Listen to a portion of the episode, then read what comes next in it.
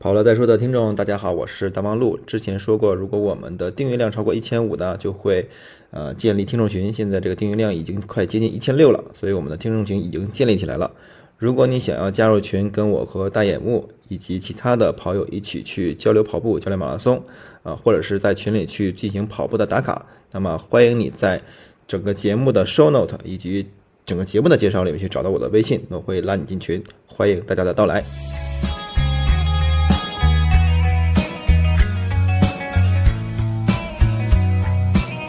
三二一，Hello，大家好，欢迎来到跑步话题播客，跑了再说，我是五年内一定要破三的大望路，啊，今天又是一期远程的录制节目，啊，嗯，我们请到了是一位健身界的达人，之前呢，其实呃就想要让我们的节目呃领域再宽泛一些，当然都是跟运动主题有关的，然后今天就找了一个呃已经健身了大概几年，嗯，三年吧，三年不到四年吧。OK OK，嘉嘉宾已经开始提前的那个说话了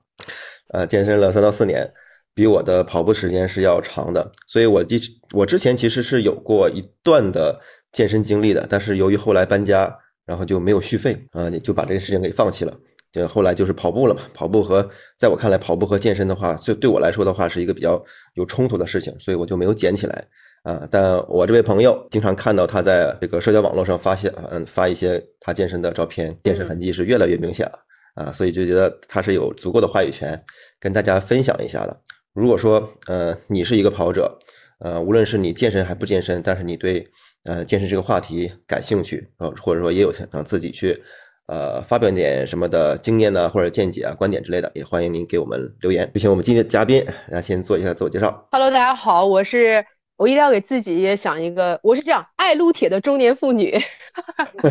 大家叫我那个小壮就行了。然后今天特别荣幸，然后我是来自东北的爱撸铁的中年妇女，大家叫我小壮啊、壮壮姐都行。今天特别荣幸，也特别高兴能做客大望路的直播间。其实我早就想来了。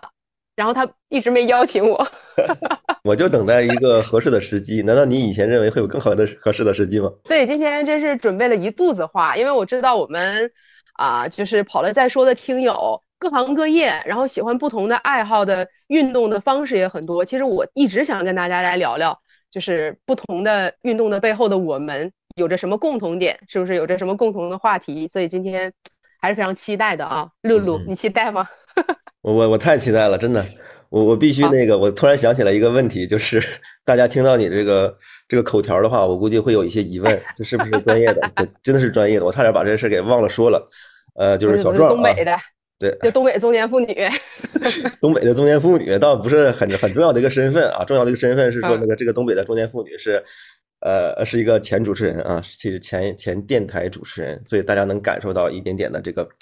我觉得你可能你比以前要差很多了，但是仍然能感觉到咱俩之间的差距啊。作为一个专业主持人和这种这种极其因为啥呢？就是被被电台开除之后，业务也生疏了，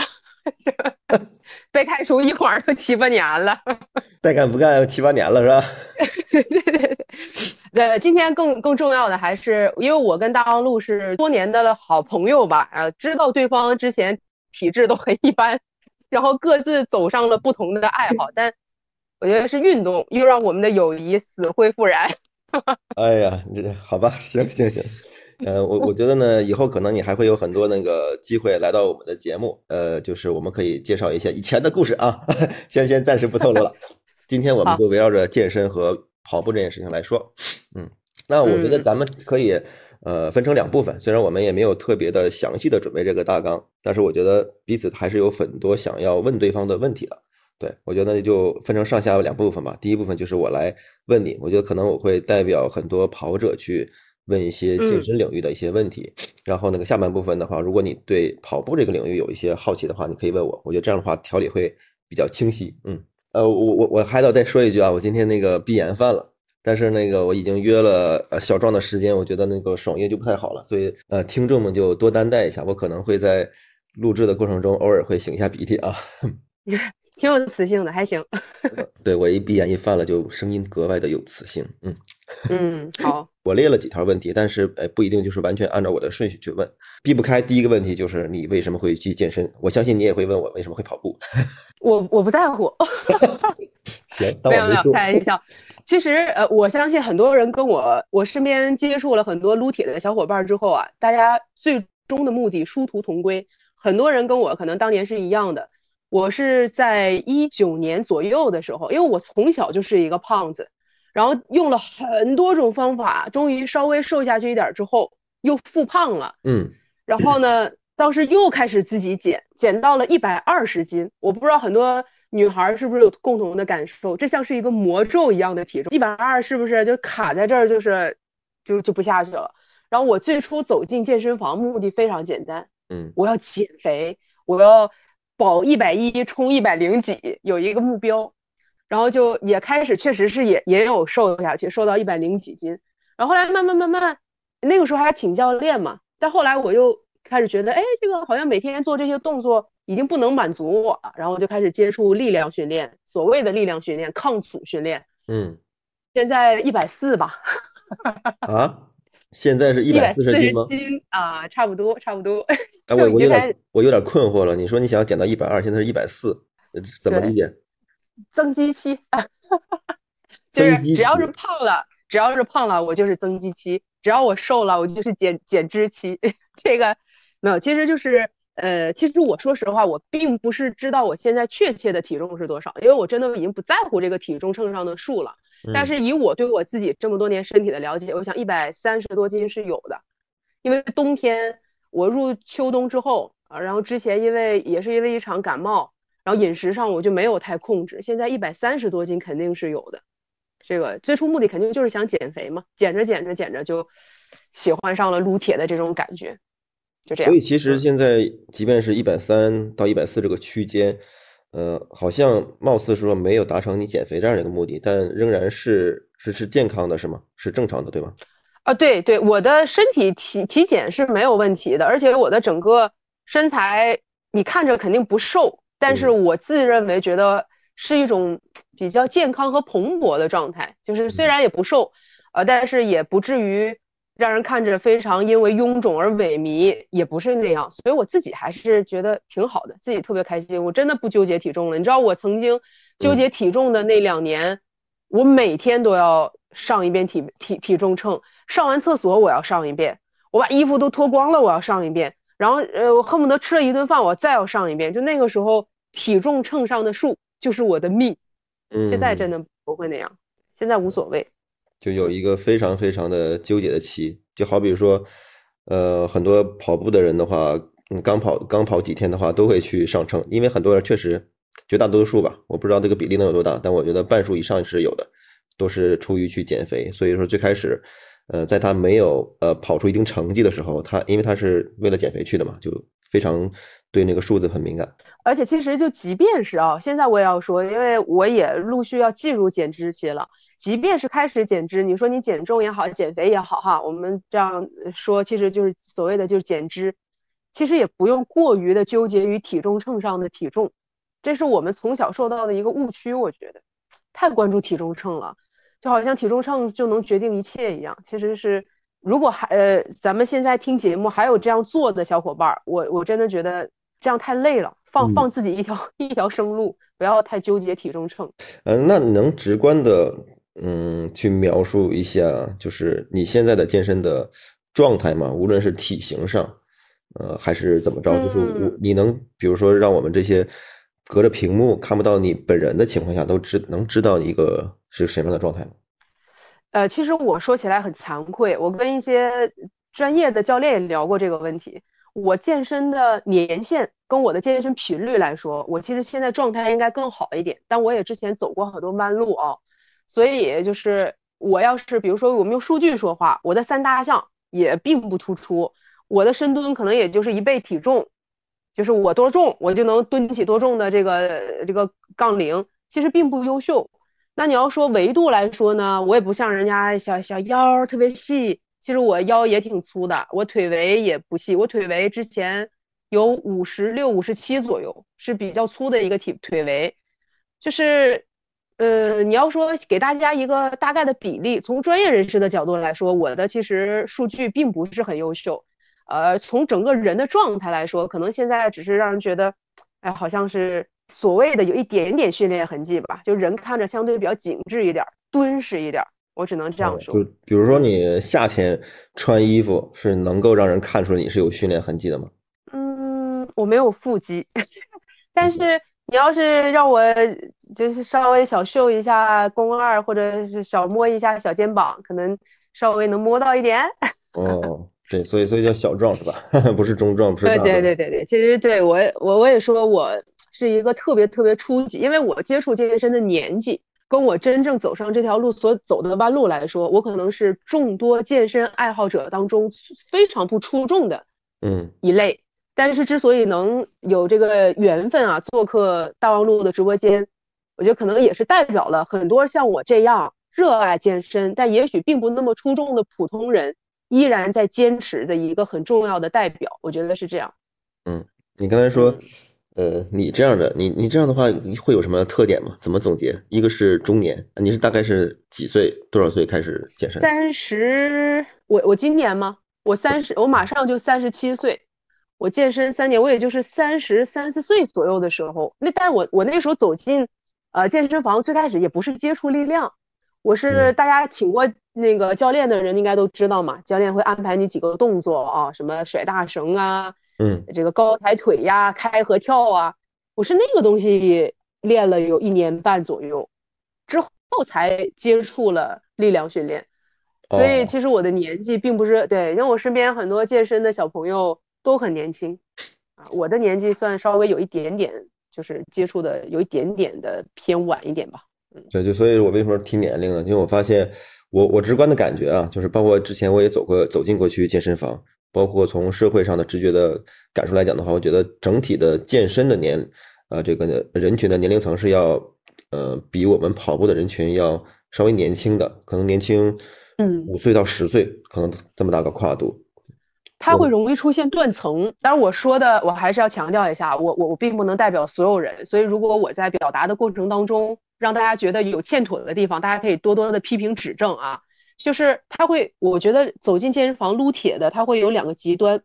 一个是健身老炮儿，所谓的健身老炮儿，可能就是他年纪不轻了，可能甚至六十岁六十加的年纪，他们接触健身很早，也许并不是那么科学系统，但是他们。呃，体质很不错，然后有着自己的健身的一种认知和理念，他们真的有在坚持。另一种呢，就是年纪真的很轻，他们可能通过网络呀，现在好多短视频呐，很多健身健美运动员越来越被大家所知道，他们可能哎觉得这个东西很帅，很很形体很漂亮，开始接触，反而是像我这种，嗯，夹在中间的不算特别多。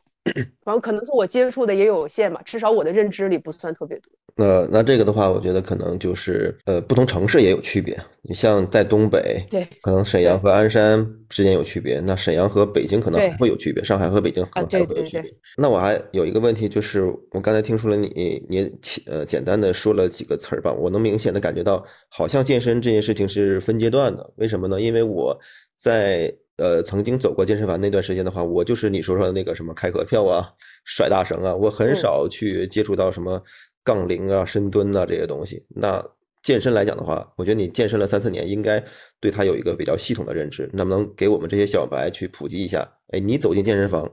到你呃练成了啊，可能大概分成几个阶段？呃，这个我我我我可能我表述的，呃不不是难答，是我想就是大家不一。定认同，但是我的一个以我个人经验来说，我觉得可能可能分为三个阶段。第一个阶段就像是春天一样，生机盎然，你对一切你都你觉得自己特别有劲儿，每天我就要去。我经历过一个阶段，就是我一周要七练，如果谁找我吃饭呀，或约我干嘛，正好影响了我锻炼的时间，我都会不高兴，上瘾是吧？我要断绝，对我要断绝一切的社交。我七天有一天不练，我觉得不舒服。然后这个蓬勃像春天一样蓬勃，但是你知道很多像一些鼻炎患者啊，春天就特别容易犯，为什么呢？它也是一些，因为它过于生发的时候，也会有有一些毛躁的东西出现，你知道吗？就是你你就觉得我可以，但其实你没有真的关注到你这段时间的训练，也许是不科学的，你的激进也许是造成了生活和健身的不平衡，但你自己没有意识到，你反而觉得我很棒，嗯，我多厉害呀，是这样一个阶段。然后还会经历过一个阶段呢，就是春秋这个季节啊，夏夏秋，春夏秋冬嘛，夏秋的这个季节是什么？你会有一点点丰收了，你会觉得万物在生长，这一点点的丰收就会让你稍微有一点盲目。你觉得我 我现在好棒，天，我太棒了吧？我这你看我这练的多好多好，是，对，身边会有这样的朋友，我是觉得没有没有问题，你为自己的成果而感到骄傲没有问题，但是往往这时候可能会出现就是你的膨胀，是对过往的肯定。反而容易影响你对未来的发展，你局限住自己了，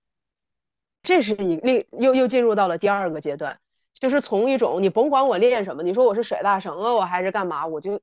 痴迷，到一种我有一点沾沾自喜，甚至形成了一个鄙视链儿。我健身，哈，他们不运动，就是有一种 你知道那种莫名的优越感。但第三个阶段可能就是我现在的阶段，因为我还没有到第四个阶段，我第三个阶段就是。不断的呃向内去反观自己，去总结自己的训练计划，去对照自己的饮食，然后遇到一个稍微专业一点、愿意与我分享的人，我就是真的是特别渴望他能多教我一点东西，觉得自己知道的太少了，就是有一种进入到平和期了。你意识到自己到底要什么，不是一时的丰收，不是一时的这种绚烂，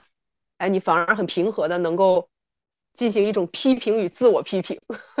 但我相信可能未来还会有，还会有其他的阶段，但我还没有经历过，因为我身边有，比如说真的去打比赛的，真的有打比赛的，很棒的，也许也会有，但至少可能对我来说这个有点遥远。嗯嗯，就所以第四个阶段就是打比赛那个阶段是吗？那你说会，你你像像你说你像大望路，你你跑步，我之前我也很好奇，可能这个问题是我你留到下半场我来问的，但我其实一直在想。你跑，嗯，什么时候是一种阶段性的成就呢？你说你跑全马你也跑下来了，而且你的个人成绩可能也在不断的提升，嗯，你下一步你还要干嘛呢？其实我也会好奇，嗯，就像健身一样，我身边真的有我认识的，嗯，人家就真的去打比赛了，也许会对自己是一个证明，是不是？就可能你你会想法会有变化，但我现在。距离那个阶段简直想都不敢想。我现在想的就是，哎呀，多学一点儿，怎么让自己的训练计划更科学一点儿，怎么让自己的进步能更相对显著一点。因为你看，我现在是，呃，不到四十岁，我给我自己十年的时间，这十年，我想不断的让自己在力量上，在在在在这个呃容量上有一个提升的空间。然后十年之后，我可能就是能保持就不错了。我我至少我是这样想的，就是从现在开始记得十年吗？差不多吧，就是呃让两年八年，我差不多这个想法。因为十年后，我觉得我可能我的膝盖、我的骨骼 也不允许我不断的再去冲重量了，对吧？嗯，所以也就我刚才从你这段话里面听出了很多。呃，值得再去探讨的关键词，比如说教练啊、鄙视链啊、比赛这些东西，我觉得都可以，就是丰富了一下我的 呃好奇的一些点吧。但我刚才听你的关于说呃几个阶段这个问题，给我提供了一个呃我没想到的视角，我没想到你会用去春夏秋冬去比喻，我会我还会以为你说啊一开始呢你就应该去。甩甩大绳啊，去 呃去有有氧跑啊，然后再怎么怎么着，再后怎么怎么着，我以为是这种哦方式没有，我这个我我我为什么没有这样去说？因为第一我不专业，对吧？我我之前我还跟大陆开玩笑，我说你看我也拿不出手啊，咱也没有什么辉煌的战绩，我也没有考一下专业的这个什么证书，所以我一般很少给这个专业上的指导。但我一直秉承的一个态度，因为身边有朋友知道我练了两年哈，然后就可能也会来问我说：“哎，姐，我也想这个撸铁怎么怎么样。”然后我对他稍微了解之后，我反而会劝他，我说：“你没有必要，你可以考虑 其他的。我只要你想动，我觉得运动本身非常好，它不拘一格，你不一定你非得说在撸铁上要干嘛。以我对一些朋友的了解，我想来想去，我说你可能会更适合什么。”嗯，比如说小两口两个人，那你可以去打羽毛球啊，对吧？小女孩有的柔柔弱弱的，想增强一下体质，我说你去练练普拉提啊，你不一定非要在健身上跟自己磕呀，因为这条路并不是所有人都一定会愿意走，或者说或者说走了不一定适合自己。啊，嗯，听着像是一个呃一一个资深的娱乐圈的人士对一个年轻人说想要加入娱乐圈儿，哎呀，为什么一定要很演戏呢？难的，我们明星很累的。所以，所以呢，那这个问题我想问，就是那你认为什么样的人适合去健身呢？你会建议什么样的人去健身呢？你这个问题问的特别好，啊，终于提出了一个我在有质量的问题了。没有，我在想怎么不得罪人的把这个问题回答出来。这个不得罪人，就是因为没必要，谁认识你？我们这个节目上没人认识你啊，只要你不转发偶像包袱可重了，你知道吧？之前大王路说我说姐姐四十了，有什么偶像包袱？那，我是想，因为不能因为我一句话就影响了大家对于这件事情的选择。但你说所谓的适合不适合，我觉得是这样啊，我们要真诚，咱们一定要想到，就是我们我非常真诚，我非常嗯真诚，对，也不真诚，咱俩也不能认识这么多年，是吧？我我你要说什么样的人适合呀，或者说如果你想选择健身，我给出的一个非常重要的一个参照标准，小伙伴们可以对照一下，就是兼容性。咱们很多事情，你说你你书写是这个写形是吧，是要对的。你包括很多电子产品，咱们讲究一个兼容，你一定要看这项运动与你生活的兼容度，包括与你的性格和你现在状态。我举一个很简单的例子，我们健身的群里的小伙伴非常优秀。那有的有一个小伙伴，他是刚刚参加工作，他工作强度是很大的，在大厂，是因为他之前有了一定的积淀和基础之后，他可以就是特别特别累的情况下，抽出一个小时去练一会儿，他会觉得很满足。试想一下，如果你只是一个刚刚想涉猎这个，嗯，涉猎这个健身这门爱好的一个一个一个小伙伴的话，你会觉得我太累了吧？我每天上班，我要加班，我已经这么累了，我还得抽出一个小时去锻炼，这就是与你的生活不兼容。我嗯再举一个例子，我后来能够比较规律的健身，就是因为我中午有相对固定的休息时间，而我在健身房与我的工作单位距离又非常近，这个兼容性就很好。嗯，可是试想一下你说的是时间安排嘛，就是你的时间是允许你的你的你的生活的节奏嗯跟这件事情它是要匹配的，嗯否则你会很痛苦。呃，我嗯经历过一段时间，像你说刚刚运动，你看我那段时间就非常不适合去健身房，那就是我嗯刚有小孩儿之后不长时间，我白天是要带小孩儿，即便后来我上单位了，我回单位工作了，我工作之余我回家还是要带小孩儿。我那个时候只能是在小孩儿睡着之后，晚上九十点钟把小宝贝哄睡了，夜深人静了，我自己开始锻炼。当然，我这个锻炼就不能那么激进了，因为那么晚，对吧？我就铺一个呃瑜伽垫，有一个软件嘛，你们节目可以提吗？这不算打广告吧？我我们可以提，我们现在没有任何赞助商，不不排斥。那个 Keep 嘛，我觉得那个 Keep 那个软件当时我特别喜欢，我就照着人家那个软件开始练。那个时候，你你你那个时候的状态，你要跟我说去吧，你去健身房吧，健身房撸铁怎么怎么好，你这个这个肌肉对你有什么什么好处？对我来说不现实。你要考虑到你的生活节奏跟你干这件事情它的兼容性。嗯嗯，尤其是一个你刚刚想接触这件事儿的朋友，如果上来这件事儿给你的压力很大，你会觉得很痛苦，很难坚持。嗯，所以你你嗯提出兼容这个词儿，不是简单说时间这个词儿，它其实是状态，嗯，对对对对，节奏啊，包括时间在内的，你是不是有足够的时间，或者说规律的时间，然后你的地理位置，上班呢、家呀对和健身房的距离对等等，以及你的工作状态啊，对，对。那它相比来讲的话，我们跑步嗯的人真的是要简单很多。我们你看，我们要么早，要么晨跑，要么夜跑。嗯，大有的人，比如我们在北京的话，大城市的话，可能有人加班会比较多，呃，但是还是有很多人能够早上的时间是不被打扰的。对，就是晚上其实呃更多的就是你是被绑定在那个地方了。当然有可能你加班时间呃过长的话，你第二天精神不好。但是有很多人还是要跑，因为觉得他觉得我就这么一点时间是我自己的，所以他我要出去哎，我我特别好奇一个问题，虽然下半场我才被允许提啊，没，有问题，没有问题。我们打乱顺序也没有你。们你们跑步跑者啊，你们会鄙视在跑步机上跑步的人嘛？就是他跑步的，但他几乎只在跑步机上跑，你们会这对你们来说这件事儿是是可以接受的吗？还是你们会稍微觉得有点嗯？哎，我先反问你，你为什么会问这样一个问题？出于什么？因为我们群里就 有这样的小伙伴啊，我们健身群里就有小伙伴是工作特别忙，他是真的可能要值班啊，或者有的时候就是呃加班，然后他他但是他又想运动嘛，然后他也会跟我们打卡，他有空的时候他会就会去健身房，但有的时候他真的没有时间的时候，最近就是，而且你知道东北啊，北方的冬天起床都是需要很很很大的勇气，何况户外跑。所以他最近都在都在跑步机上跑，但他也会给我们跟我们打卡。然后我还就挺好奇的，我说你们会觉得在跑步机上跑步这件事儿可以吗？嗯，那么那我那我明白你的意思了，就是那那我可以斩钉截铁的回答你，就是呃没有不存在啊，但是啊但是大部分人真正跑起来的也非常热爱跑步的人啊，甚至呃或者说参加过马拉松比赛的人的话，他其实都不是不喜欢这个呃跑步机的。啊，都不喜欢跑步机，但是你要说鄙视这个没有，嗯嗯，在跑圈的鄙视链的话，可能我跑的时间不够长，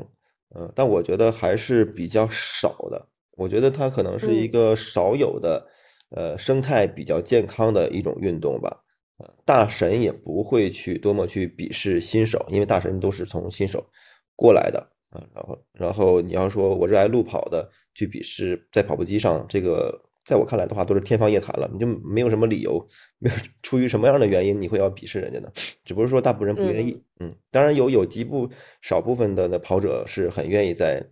呃健身房去呃练有氧的，呃，但是我据我的观察来看的话，这部分人其实嗯并不能称为呃真正意义上的严肃跑者，他们大多数来讲的话都不去呃参加比赛的，因为比赛是一个完全户外环境的。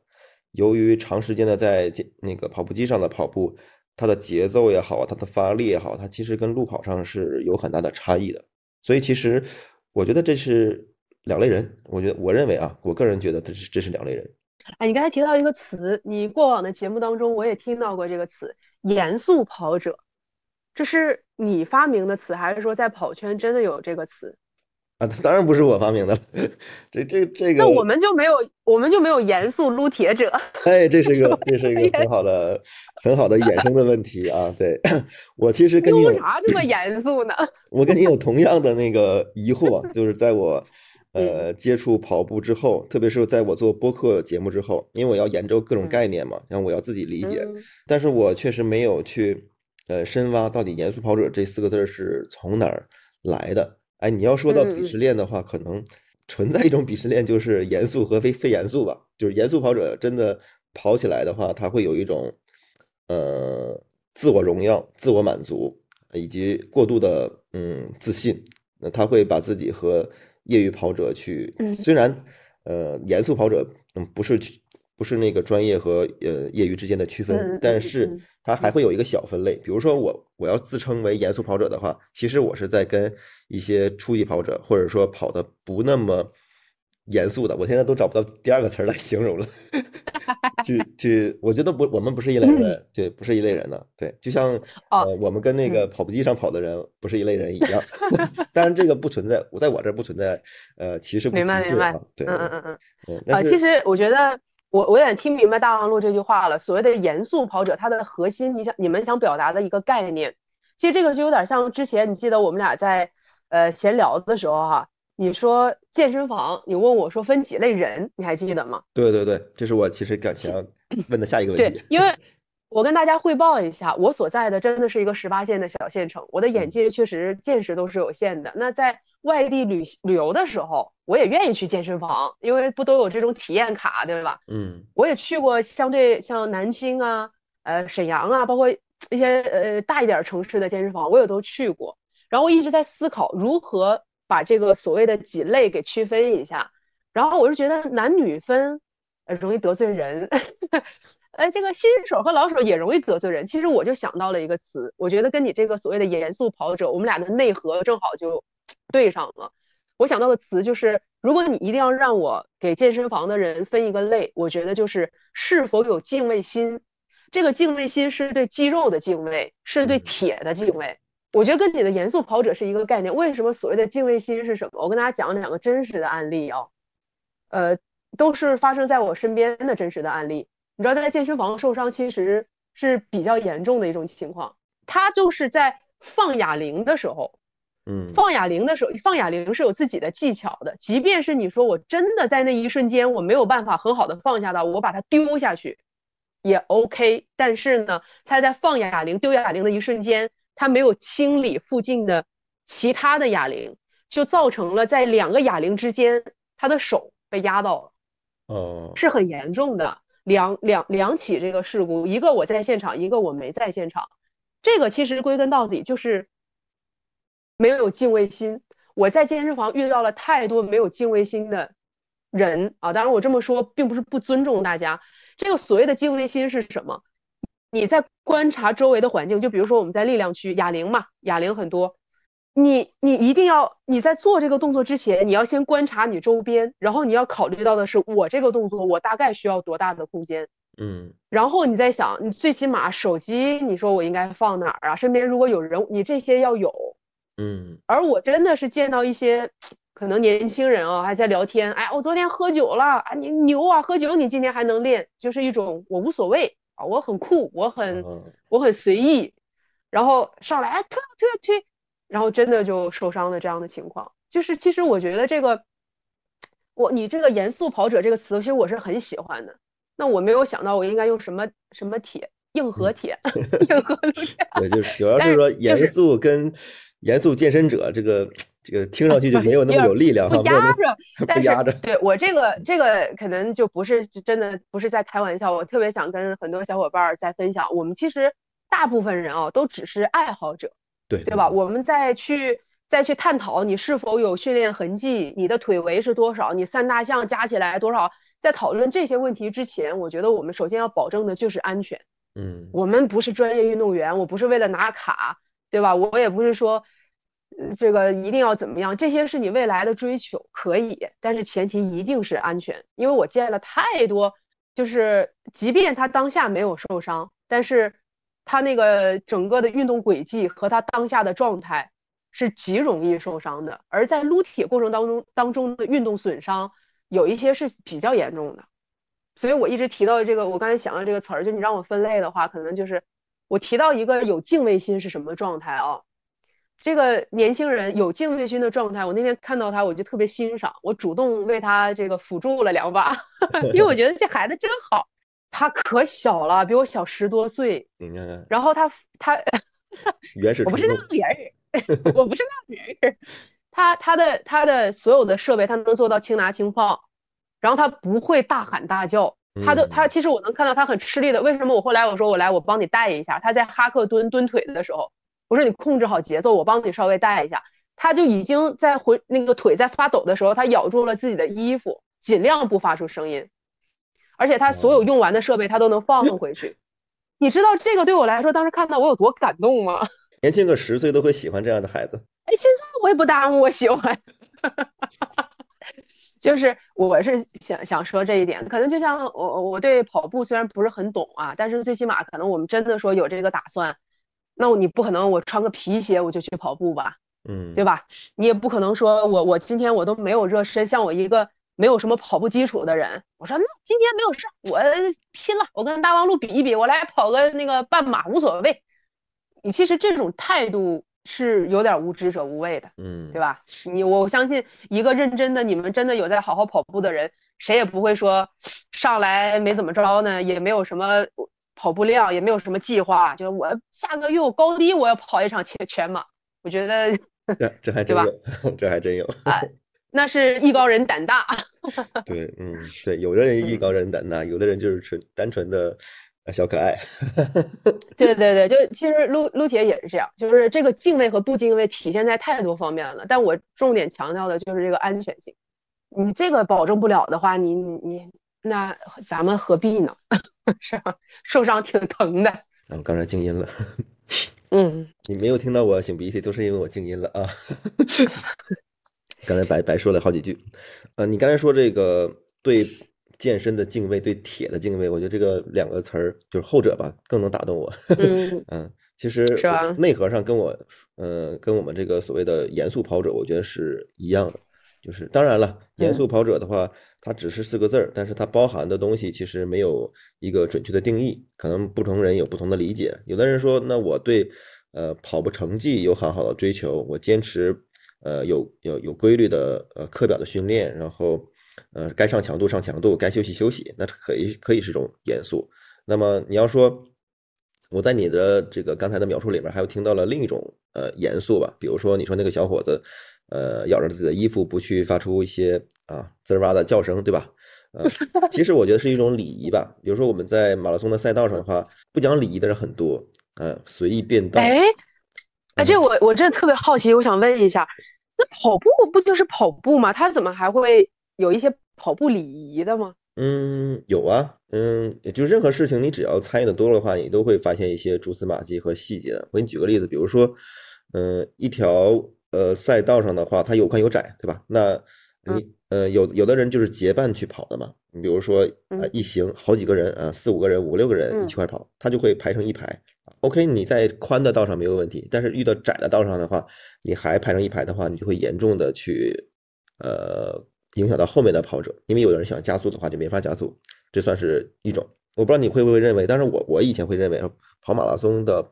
呃路都是宽的，不是的，有对对，我也我是这样想的。城市道路资源是有限的，城市道路资源是嗯有限的，还有的呃规划是为了哎就让你去途经哪个地方，就好比那个商场的设置一样啊，我就要让你这么走这么走，他会为了带到一些呃自己区域的一些景点啊，或者是说一些样板工程啊都有可能，所以呢，那哎，那你那如果你遇到这种情情况啊，前面一排，对吧？嗯。然后可能稍微有点压速了，你想你想过去，你咋整？你扒拉他们吗？当然不能不能，因为 哎就是虽然是跑步，但是速度快起来的话，也也会发生危险的。所以一般的话会提前个呃呃五米到六米，然后就开始喊，就嗯，是借过借过，对吧？当然有的人不一样，哦但是基本上都会发出一些提示的。你没你不能冲撞，哦你绝对不能冲撞。如果你冲撞的话，这是另一种不严肃、不敬畏跑步的一种表现。嗯。嗯嗯嗯嗯呃，在虽然很少会发生，但是你只要让前面的人呃摔倒了的话，那其实也是挺危险的一件事情。还有一个就是说，它会严重的打乱呃跑道上的一个节奏。就是我不知道那个在健身这个行业或这个领域会不会有节奏这么回事儿。就是在跑步这件事情，特别是长距离奔跑，非常讲究嗯节奏，节奏一乱了，比如说你知道那个马拉松赛赛道上会有那个补给站，要喝水，对吧？嗯如果嗯说呃一个非常专业的选手啊，当然专业选手干不出来这个事儿啊，我就假设这么有个这个这样的例子，专业的选手停下来，哎，咣咣咣啊，喝了呃半杯水，然后再去跑，这一定会影响他的节奏。比如说他以前前面跑的是呃三分配，那到这儿后你再重新起跑，当然他可能会追回来，但是他这个损失的这个过程一定会落于他落后于他的那个同水平的跑者的。嗯嗯，嗯所以说，如果说呃前面产生拥堵啊，甚至发生冲撞啊，呃，然后他一定会影响一些呃中高水平的人，或者是说有自己非常明确的完赛目标的这样的一个节奏的，节奏一乱了，其实它最直接影响的是你的心率变化，心率一变了，呃，你再去调整的话，它就需要一定的时间。那你看，我我刚学到这个，我真的是之前没有想到，原来在我们比如说呃嗯马拉松啊，或者说在跑步的这个跑道上，也是有我们自己的跑步礼仪在的。这个我之前是确实是可能没有亲身经历过，没有想那么多，我就以为大家就跑呗，就嗯，是你跑你的，我跑我的，嗯事实上是没有这样的 被总结过了，被呃被公开宣扬的所谓的礼仪的，也是我因为但也是但是大家心照不宣，是不是？嗯，不不不不，是其实是在嗯这两年，特别是就是疫情解封之后，呃，中国的马拉松赛事就报复性的开展嘛，所以呃，有很多人就是我我其实也也想一直在研究这个问题，到底是什么样的原因促使了那么多人开始去跑马拉松？对，这是另一个话题了。那就是它会造嗯成了大家的认知是不一样的。当然，这个东西有的人是跑过一段时间，他会被周围人影响，有的就是纯粹的呃业余跑者，就是连跑者都不算，他就是嗯，哎家门口有个比赛，嗯，那我就去，既然中了交了钱了，我就来跑一下。他呃既没有跑步能力，也更呃无从提呃就是想到什么所谓的跑步的礼仪，当然也没有人去总结说啊某某几条 就是跑步的礼仪。但是比如说我再举了个例子吧，嗯，在跑道上去抽烟，还有跑道上抽烟的吗？对对，也嗯，去年呃去年发生过几次吧，呃还有那个网红的跑者去就在赛道上去制止说你不要抽烟，然后都差点打起来这种状况。我忘了哪场比赛了吧？有一个人抽烟还上了新闻吧？当然，那个新闻还是比较温和的。当时，因为他也，嗯，我觉得大部分人会看，冲着这猎奇的心态去看。哎呀，真厉害啊！呃，一边跑还一边能抽烟，这个人的肺活量真大。所以这也是一种解读视角，对。但是我的解读视角的话，我就想，你怎么能抽烟呢？大家在跑的过程中的话，那那个肺活量都很大的，对吧？吸一口吐一口，我我吸一口你的二手烟，那我空空咳嗽咳嗽两声。对吧？这个很很影响的吧？所以我认为，而且烟本身就是一个禁止带上这个跑道的这样一个东西，嗯，跟管制刀具是我认为是一样的，但它都是有危害的。对，所以我觉得这些就是一种跑者礼仪吧，嗯，这也是一种另外的呃严肃跑者应该是自我要求吧？对，严肃跑者这件事情基本上都是自我要求，没有说谁约束谁，也没法去约束。对，就像你刚才说那个，在健身房里面怎么去拿放这个器具。呃，不要对乱叫，就真的砸呀喊呀，其实真的也不可能有人站出来说，地狱判那个那个地铁判官是吧？不可以这样，没没有没有人这样去做，嗯呃，更多的是靠自觉。但我也不是说不可以砸，或者说不可一定就不可以怎么样。但很多东西是你长时间约定俗成的，我觉得算是一种契约精神。嗯啊，你你应该就是可能刚刚听到大王路讲，我才恍然意识到啊。就是可能大众对跑步或者对健身会有一些约定俗成的认知，但这种认知也许并不是完全都是对的。就比如说，可能像我这个完全不懂，就觉得跑步跑步最不需要啥道具啊，最省事儿啊，你都能跑啊，谁也能不会跑步啊？所以可能就会很多人就觉得，哎，门口有一个比赛，我就参加呗，玩儿呗。嗯，是不少人，包括像。呃，健身可能很多人说，哎，练的就是一身死肌肉，对吧？就是没啥用。嗯，这个就举呗，就就是哐哐练呗，就啊劲儿谁大上上力气，谁举的高、举的沉、举的重就行呗。但也许你真的想长时间去做这件事，你会发现不是这样简单的。嗯，那我接下来再问几的其他几个问题。呃，刚才就是突然诞生了一个新的问题嘛，就是在你的。呃，聊天的过程中，你说的“教练”这个词儿，你在你们健身房或者你经历了这么三四年，嗯，有多少人会请教练？以及你觉得教练这种角色在健身过程中的价值是怎样的？我一定要说，就是如果正在听咱们节目的小伙伴啊，说想真的也对健身有了兴趣，想踏出这一步，首先我们不可否认的是，现在呃，这种传播渠道特别多，很多小小视频啊、短视频。各种渠道可以让大家去学到很多专业的知识，我觉得这个特别好，而且是不付费的。嗯，有很多大咖他就可以通过一些短视频来告诉你很多知识。是，但是如果你想系统的、相对系统的去学习什么，光靠短视频肯定是不够的。我从来都不反对大家请教练，因为我也是最初请教练，从甩大绳什么什么开始，那个阶段对我体质体能的提升是有帮助的。但是我只说在这里，就是给大家一些个人的建议吧。第一，根据个人的一个这个经济水平 去考虑是否需要请教练，因为你要明白一件事儿，健身它是以年为单位的，你不要觉得说，哎呀，我请个教练三五个月我就能练成，或者说我请个教练，我先把他的这个理论知识我都学了，然后之后我就可以自己哐哐练了，这个想法就会会让你有点失望啊。所以你一定要考虑自己 经济能力，我到底要不要请？我能请多久？这个是一个考量。最重要的就是你在选择教练上，这个其实很多节目都有提到这个问题。首先肯定是要资质，其次不是有资质就一定是专业的啊。我这个话大家一定要理解。练得好，我认为是前提。当然也存在一些教练，他真的课太多了，他自己都没有时间练了。但是我可能会比较固执的认为，健身这件事儿，如果他自己都没有付出时间和精力他没有把他自己当做一个实验的结果给我展示的话，那我为什么会相信他会在我身上起到特别大的一个良性的效果，呃，良性的作用，积极的一个促进？所以我比较固执。就如果你练的让我觉得都不行，我很难信服你。我我我插一句啊，就就就像我买豆腐一样，我我更倾向于买那个现做来推出来的豆腐，还是不是超市里面包装好的豆腐？我给你继续。对吧？就对，有有一点这个意思。就或者说那个，但是你别跟我抬杠啊！你说哎呀，我怎么着？我还非得我自个儿会吗？这个分什么事儿？至少健身这件事儿，我觉得你一定要。我一看，我是觉得你对这件事情你有热爱。而且你确实有成果，这是大前提。我也见到过很多所谓的销冠，哎，我太忙了，我没有时间上课，啊，我没有时间锻炼，我都在上课。但前提是你已经有一定训练基础了，你有一定效果了。呃，我我说的可能大家就明白了哈，这个意思。嗯。然后这是前提啊，资质的一个外向的外在的表现是他自己要练得好。其次就是也不排除一些人他练得好，那他教的怎么样？这也就是你的一个选择，一个磨合。呃，我是这样觉得的啊，大家目的不一样，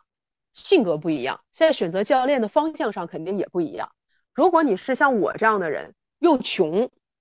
又想花小钱办大事儿，那你就一定要找一个跟你一样的，他很专业。你们在整个训练过程当中，他不喜欢闲聊，你问他专业的问题，他会给你相应的解答。但如果你更多的是想说，我想消磨一下时间。啊，他带我练一练，大家聊聊天，那你就找一个帅一点的，找一个漂亮一点的，看着也高兴。对，长得帅，他站我旁边，我跟他开聊天，我也开心。这个因人而异，看己所需啊。但是千万不要说我花着钱，然后又不认真去练，不要你你知道，因为我之前遇到过一些，呃，找教练练，然后因为教练给安排的强度啊，那不行，你轻一点。其实我觉得这种就有点傻了。你花的钱，你相信教练给你的训练强度一定是你能承受的，他不会特特别的激进，他不会特别的激进。所以你就是要不断的突破自己。嗯，他给你的强度，你要相信自己可以去完成。如果你不断的跟教练讨价还价，只想在自己的舒适区待着，那你就没有必要请教练。所以这些人，我我我总结不是真的去 锻炼吧？就是他可能真的怀有一颗我想去锻炼的心。就像是我，我一直有一个理论哈，就像身边的朋友说旅旅行啊、旅游啊，我的理论从来都是，我说旅行从来不是一件舒服的事情。你要是想舒服，你别出去，你别出门，你在家躺着，我多舒服呀。旅行是很累的，嗯，同样的道理，健身也不是一件舒服的事儿，嗯，你永远不要觉得健身我找个教练我就一定能练成。我其实教练，嗯，我为什么说我我很惭愧，我这么久练的也其实挺一般的。就是因为我走了很多弯路，什么大块头有大智慧是这样的，千万不要觉得说这个什么，就好像大块头就头脑简单，真的不是这样，是又要有智慧，又要有能力，又要有知识，又要有实践，结合在一起，你才会有一个好的成果，否则真的长长肌肉太难了，大陆啊！我后来不请教练是因为我穷啊，我请不起了。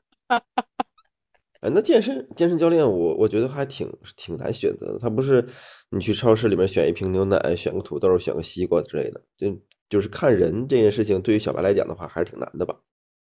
那就这样，大家如果我给大家出一个思路吧，哈，首先你会选择一个健身房，现在健身房分为两大类，对吧？商健或者是工作室，工作室其实是你不得不选择教练的，对吧？嗯，对。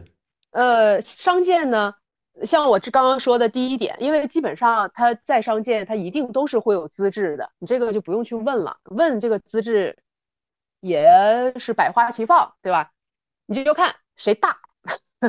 谁练得好，啊，谁练得好，这个很重要。然后你会问他几个问题，比如说你会，你跟他，你教练是要交流的，对吧？你可以先问他，你说像我这种情况，呃，我想，你看我是先减肥还是先增增增增肌？你看他怎么说？然后你再说，你说我要想一个月瘦二十斤，你能不能保证？我要想这个那个增肌，我一年你夸给我增十斤，你能不能保证？如果这个教练说你哥你就放心吧，没有问题，这个教练你就要慎重，他不科学呀，一斤减二三十斤，他不科学呀，他好听，他为了让你高兴，但是你觉得他科学吗？当你一个月一个月减到二呃真的掉二三十斤的时候，我们抛开那种相对呃基础体重相对超标比较大一点的朋友，因为他早期确实先期掉体重会比较快一点，但是所谓的一个月二三十斤，你要知道你掉的肯定不仅仅都是脂肪，因为脂肪的代谢它它它就它一个月它就那些，你它不可能一个月给你掉代谢二三十斤都是脂肪的。那势必还包含着你你宝贵的肌肉啊，你的水分流失啊，很多都有可能啊。我我是不喜欢，反正我这个人是这样，我我是如果这个教练跟我什么都说的特别漂亮，什么都打保票，我反而要画一个问号。如果在我们最开始第一次见面，你都不能跟我坦诚的话，我我怎么可能放心的把我自己的一个身体都交给你？你要对我的身体负责呀，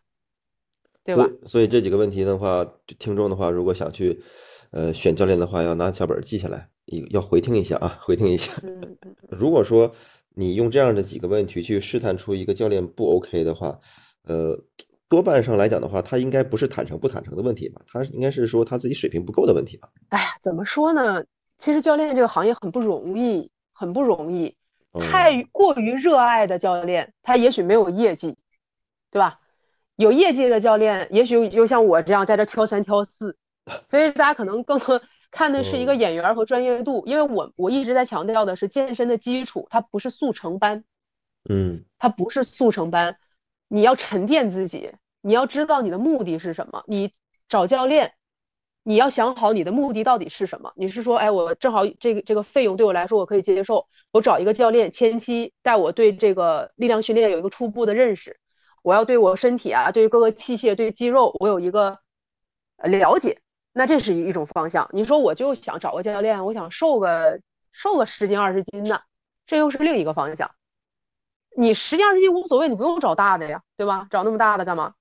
就是你要看你的目的，然后对应去看你需要一个什么样的嗯教练来辅助你完成你的目的。明白明白。哎，我觉得你这段说的太干货了。呃，我觉得时间有限的话，我们可能不会把教练这个问就是这个细节面面俱到的展开。如果说我们的听众还有一些具体的问题的话，可以留言，然后那个小壮可以在留言区去跟大家去互动，嗯，然后我接下来的一个问题就是，真的想要健身坚持下去的话，从你的经验来讲的话，你会建议大家去做到哪些事情吗？或者摆正哪些心态吗？简单来说，想要把健身这件事情坚持下去的话，该怎么办？说到坚持坚持这个词儿特别逗，我特别想问一下大王路，嗯，你觉得你现在是在有意识的坚持跑步吗？哎呀，这个这个又问到了我的那个，我不是啊啊，我因为我在知乎上去频繁的去分享，呃，跟跑步有关的经历呀、经验和知识这些东西，我发现好多问题，嗯，这个就是那个题面上就就是有坚持这两个字儿，就如何把呃跑步这件事坚持下去，我就旗帜鲜明的去说，就是嗯。跑步这件事情不能靠坚持，也许最开始是靠坚持你去进行下去的，但你看到的所有跑者，至少我接触到的啊，只要他以年为单位进行跑跑步的人，嗯，都不是靠坚持，他是纯纯的被筛选过了，就是他筛选了跑步，少跑步也筛选了他，最后他和跑步啊对上眼了，就彼此是热爱的啊，所所以呢就是双向奔赴。但是我对我不知道你为什么问问我这样的问题啊，但是因为我觉得。健身跟跑跟跑步还是不一样啊。那我其实为什么会问大王路这个问题是这样，因为我一刚刚开场我跟你说我是东北人，这个冬天身为东北人，我特别感谢有那么多南方的小伙伴啊来到我们东北做客，都知道我们东北人是特别实在的。我这个以下说的话也特别实在，就是当你意识到一个事情需要去坚持的时候，是很难坚持的。嗯，就像我来说，我是减了一辈子肥呀。什么招我都用过，什么美容院拔罐、走罐，什么放血，什么七日瘦身汤，我我这走了很多弯路。我曾经两年没有吃过大米饭，没有吃过西瓜，呃，这个就是小很多弯路我都走过。为什么我现在反而很坦然的跟大家说，我可能一百三十多斤，我并不苗条啊，我也不是呃很出众的训练者，但我依然这么每天都在练。就是用朋友的话说，啥不是练的可挺勤，就是因为。呃，就像有一句话说的很好，不是我选择了健身，而是健身收留了你，收留了我，是这样。对，真是这样。就是同样的话在跑步圈也适用，对吧？我群里这些健身的小伙伴，我我见到他们有的工作很忙，真的很忙，有的可能生活压力也很大，呃，零零种种有很多各自各这样那样的问题，但是每个人都会，比如说我们群主大哥就说，哎呀，最近他真的是一直在加班，然后他就是，哎呀，半个月没练了，今天晚上九点多跑健身房去蹲一组，然后我们就说啊，大哥好棒，大哥好棒，这一组也许不会为他带来什么，就真的带来什么，就对于正常我们规律的健身来说。你半个月蹲一次腿，你这不玩呢吗？但是我们也会为他鼓掌，因为他其实，在这么忙的工作之余，他愿意抽出一些时间去锻炼锻炼，抻吧抻吧都行，他也是开心的，也是快乐的。嗯，其实就是，嗯，我最初也经历过那个阶段。我刚刚跟大家介绍，我是在孩子很小的时候把孩子哄睡着了，半夜开始练，那个时候可痛苦了。不瞒大家说，我如果那个时候遇到一些不可抗的因素，导致我今天不能练，我都乐的都不行了，我就会觉得我又没有负罪感，我又可以休息。呃，我那个时候平板撑，我可能都撑不到三十秒，太累了。我就是啥呀，每天这么累，就是 keep 上那种动作嘛，什么动态平板撑，又什么这个波比跳，当时觉得啥呀，我就不行了，我要每天都要死要活的。但慢慢慢慢发现，哎，我的体能上来了。我开始享受这种大汗淋漓，我享受我的心跳加快，然后开始我包括现在呃撸铁，我虽然练的不咋样，但我开始享受说，哎，我这个动作我之前我都举不起来，我现在能拿它做组了。哦，我以前发现我我展背我都不知道我肩胛应该怎么办，我现在发现，哎，我肩胛能打开了，每天都会有一点点的小进步，而且就是我工作就是特压力特别大的时候。我真的是要暴走的时候，哎，中午去练练一会儿，耳机一戴，谁也不爱，就啊，就是自己练，出了很多汗，一下就觉得自己就又活过来了。下午的时候，即便是每天健身的人，真的都是脾气很好，从来不打架，因为今天不是腿疼，就是明天背疼，浑身都很疼，像散架了一样。但是拖着这个散架的身体，我下午工作的时候依然精神抖擞，我觉得我活过来了。所以你看这件事不需要我坚持，是我是觉得，这是一件让我两个小时很专注的做我自己，嗯，是非常快乐的一件事。跟很多人爱好，为啥我说这个大家各有所好，我都支持。跟你很专注的去钓鱼，你去越野跑，我知道很多小小小孩喜欢玩那个 CF CrossFit 也很酷，喜欢游泳、潜水，有的人打乒乓、打羽毛。就包括有很多姐姐，那个稍微上一点点年纪的姐姐也狂热的在健身房里每天都坚持打卡。那你说他们也没有说因为打卡就返老还童了，就年轻又重现了，没有。但是我觉得他们都很棒，就是状态很棒，嗯，而且就会更爱自己的身体。你身体，我很喜欢那句话嘛，身体是一座神殿，我们要好好的供奉它。这又回到了敬畏心。你很敬畏你的身体，所以你愿意做一些事情，让你的身体更好，让你的心情更好。健身是其中一个，那跑步是其中第二个。我你觉得你刚才说那句话，嗯，挺挺挺那个震惊我的，就是身体是一座神殿，我们要去供奉它，是吧？嗯，是我真以前我不没有很理解这句话，就比如说饮食，如果啊听我们节目的一些，尤其是姑娘们还在为饮食所困。你还在因为吃一个蛋糕而觉得很内疚，你还在因为今天我们撸了一顿串儿，你觉得很懊悔。我特别想跟你们说，美食没有错，对吧？该吃吃，该喝喝。当然我们要二八分嘛，我们百分之八十的时间，咱们可以，哎，这个控糖啊，少盐少油啊，选择相对更更健康一点的饮食方式，因为这是对我们的身体负责。我到了这个年纪了，我不关注我血压、我的血糖、我的三脂、我的尿酸，对吧？我必须关注这些东西。嗯，剩下百分之二的时间，我们为什么不可以跟爱人来一顿小烧烤，喝点小酒，对吧？跟朋友，咱们这个吃点儿什么，下个下顿馆子，大家说说笑笑，享受生活。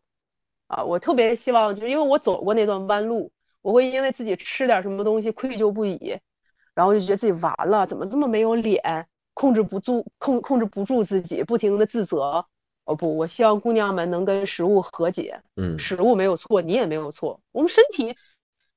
想吃就是身体需要啊。我今天就想吃炸串了，我就吃了咋了？吃了炸串也不代表我马上就身体就不行了，那我之后注意一下就好了嘛，嗯，对吧？百二二八二八原则，我就是二八原则，百分之八十的时间我确实是吃的相对比较注意一点，就是也习惯了。你现在让我吃的太甜、太油、太辣，我我我反而受不了。剩下百分之二的时间，享受一下生活嘛，不要不要让自己压力那么大。对，就是我我们需要掌握一些 基本的呃社会运转的规律，或者说底一些底层的逻辑。你刚才说的二八其实就是这样的，嗯，对，就是我我有很多事情不是，就是你不不谈，就是你像我以前在知乎工作过嘛，流行的一个呃一句话叫啥？呃，不谈剂量，谈毒性都是耍流氓。这不是你们原创啊？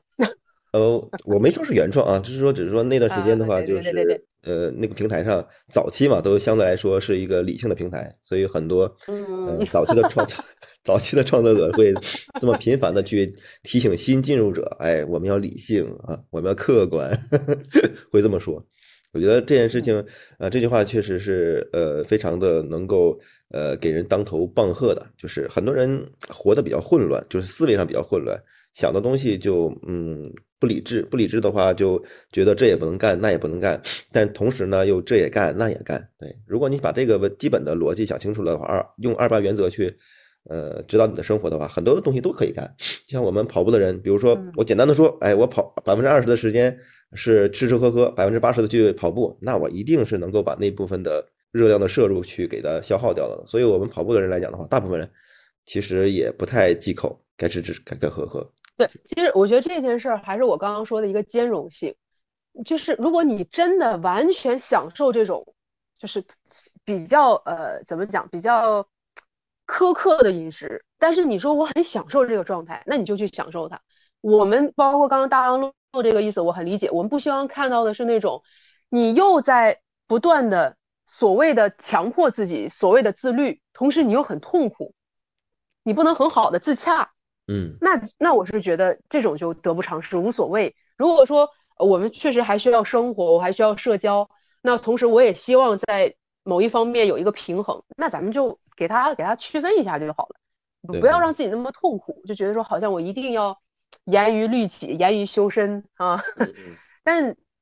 适当的都有一个比例，我不是说我之前也经历过一周七练，大家其实真正健身的小伙伴听到这句话，现在肯定都开始嘲笑我了。你一周七练，你吹啥呢？那个时候又不懂嘛，就是练的也不好，就说哦，我七练，我我多牛啊，我我多那个自律啊。但其实现在想一想，还挺好笑，对吧？你现在的节奏是怎样的呢？我现在就就兼容嘛，因为我周一到周五如果没有大的突发的工作的话，我都能保证中午去训练。这样我一周五练，其实强度是不小的，嗯。然后我周六周天，因为我带娃呀，对吧？那那我就休息嘛。如果说呃，可能周一到周五会因为种种原因啊歇那么个一两天耽误了，那我周末如果觉得状态好，时间允许，那我就抽一个时间呗。你比如说，像说很多人可能说，哎，你们健身的人有钱有闲，我不行，我那么累。其实我身边很多朋友，我认识的，包括我自己，所谓的有闲。真的是忙里抽闲，我也会，比如说小朋友孩子上这个上上课哈，有一些什么兴趣班啊或者什么的，他上课中间两个小时我去练，赶紧练。啊练安排这个动作什么的，你稍微的按照这个时间去规划一下，然后练完，哎，他下课之前接他，并不是说我真的说啊，那身边很多这样的，像我刚刚说群主大哥加班下班九点多去健身房也要蹲个腿。大家都一样，都是生活一团乱麻，就是都有很多事儿，看自己怎么去平衡和协调。像像我们跑步的人也是，呃，就是不跑步的人有有一小撮人吧，他就会阴阳你说你们没有时间、没有钱，怎么会去跑步啊？包括我估计给同样的话也会说你们健身的人吧。但实际上，呃，无论是跑步也好，还健身也好，他你说再费时间。它也就占你一天当中的一小时到两小时之间，对吧？有多少人是在沙发上、在床上刷抖音刷两小时啊？玩游戏啊？对啊，没钱倒是有可能的，但你要说 没时间的话，这个就是稍微有点有点违心了。呃，那我最后一个问题吧，就是代表我们跑者吧。嗯，虽然我以前也进过健身房，但是我跑了步之后的话，我不知道为什么，我就特别抗拒做力量训练。两方面嘛，一方面就是。呃，力量训练真的是短时间内短时间内见不到效果，二一个方面就是，我就觉得，哎呀，我我只要今天做了力量了，我就没办法去跑步了，或者说减少我的跑步时间了，我就，呃，就没办法做好这个平衡。嗯，比如说我，那我把这样的问题抛给你的话，虽然你不跑步，那你会给我什么样的建议呢？对，因为我知道我不能代表所有人，所以我之前请教了很多小伙伴。啊，太好了！我身边也有曾经跑马拉松，后来现在就开始健身的小伙伴啊，这个他是两个他都接触了嘛，对不对？然后也有我们群里的一些人，我也有抛出过这个问题跟大家探讨。这又回到了一个我们的目的。为什么我刚刚提到安全的时候，我提到了目的？包括我们在饮食，在很多方面，我提到一个目的。如果你是一个竞技选手，你说我是要比赛的，我是要拿卡的，我是要走这个职业的，那可能确实跑步的长短、跑步的有氧的时间对你是一个很大的一个，你是有标准的，对吧？但是我们如果只是一个。啊，只是一个社会的一份子，咱们芸芸众生，我选择了一个体育运动来增强体魄，来让我生活有所寄托。那这个时候，它其实是不矛盾的，因为你想，你可以都做。比如说我我健身，你说那健身，我这肌肉好不容易长出来的，我跑马拉松我再跑下去了，一肌肉没有那么容易长，二肌肉也没有那么容易掉，也不是所有人都能马上练到腿为八十，臂为五十，然后这样可能跑的时候你的。大体重会对你造成一定的压力。我身边健身房我知道是有几个，呃，以跑马拉松为主、力量训练为辅的大哥，他们会通过力量训练，哎，来增强自己一些肌肉啊，啊，然后让自己的这个腿部更有力量啊，也不矛盾。他们是只不过说可能不会冲力量冲的特别大，或者说他们会以代谢压力为主。啊，练练自己的肌肉耐力也是有这样的大哥的。然后我这个虽然不专业，我只是在说这样一种现象，就是你可以让它成为一种相辅相成，嗯，而不见得说我今天一定是食物相克，我吃了这个东西就不能吃那个东西。刚刚我们大王路还提到一个计量的问题，你抛开计量谈毒性，那也不科学。同样的道理，你说我可能以你要有一个侧重，你说我以马拉松为主，那我所谓的力量训练，它是辅助我的马拉松。那怎么能让我的怎么辅助呢？那那也许就是我适当的练练腿部肌肉啊，对不对？啊，它可能会对我的嗯跑步上来说会有一些提升啊。这我虽然不懂啊，就举个例子，你说如果我是以力量训练为主，那其实你不一定非得跑马拉松，咱们跑跑步，提升一下我的心肺，这是多么好的一种有氧运动，对不对？这个东西不矛盾。我认为所有的训练。如果你没有一个特别明确的目标，只是想强身健体、愉悦身心的前提下，它不矛盾。我身边也有小伙伴，呃，健身房练完之后游泳，游个三十圈、二十圈，那也也很好。就是看你自己，一是你的身体状况、你的体能，二是你的目标诉求，三是你的时间规划。嗯，啊，只要是我一直强调的就是安全。可能我这个人上年纪了，惜命，保证身体安全健康的前提下，你就可以。去，你说我就喜欢这事儿，我都尝试一下，没有问题。但是你说可能像嗯大望路说工作比较忙，或者说我真的对这个撸铁暂时我就没有找到他的兴趣点，那我就没有必要非去跟他跟他磕，我玩别的呗，对吧？我我没说很多小孩玩那个 CF，我觉得也可好玩了，或者有的小朋友说我我体能更好，我跑跑斯巴达都行。啊，只要你喜欢，你觉得你的 身体、你的经济能力允许，你看，像我想跑，我这小地方我没有，我接触不到，对吧？那那那就不适合，那我也没有必要非得非得去干嘛。就举个例子啊，这个不矛盾，看个人吧。嗯，明白。其实我想要去做力量训练，呃，其实也不是呃单纯的想要发展健身、健身或者说力量训练这样一个爱好。其实目的还是去支撑这个跑步这个运动。就是专业的跑者的话，都会说你你的有氧跑的再多，但是如果你没有足够的力量的话，你是没办法再上一个 level 上一个层级的。对我发现，确实专业的跑者他那个肌肉力量是非常充足的，他的他那个核心，对吧？他那个大腿。就像我对我就像我刚刚跟你说的，我说为什么说如果你膝盖或其他身体没有问题，你跑步。提升你的心肺，你的心肺功能对你撸铁也是有帮助的，都是相辅相成的。对，而且我还想到一个点，这个点也许不对啊，大家可以真的可以喷我，只要不骂就行。但是我说为什么相辅相成？力量训练，如果你真的有相对比较科学规范的，虽然说它没有说完全说一个动作适合所有人，但是它的大前提是保证所有人在一个正确的动作轨迹下去完成你的身体动作，该沉肩的时候沉肩，该收肩胛的时候收肩胛，在一个相对正确的行动轨迹下去完成这个动作的时候，你会发现它对你身体的体态也是一种纠正。你没发现我们很多人其实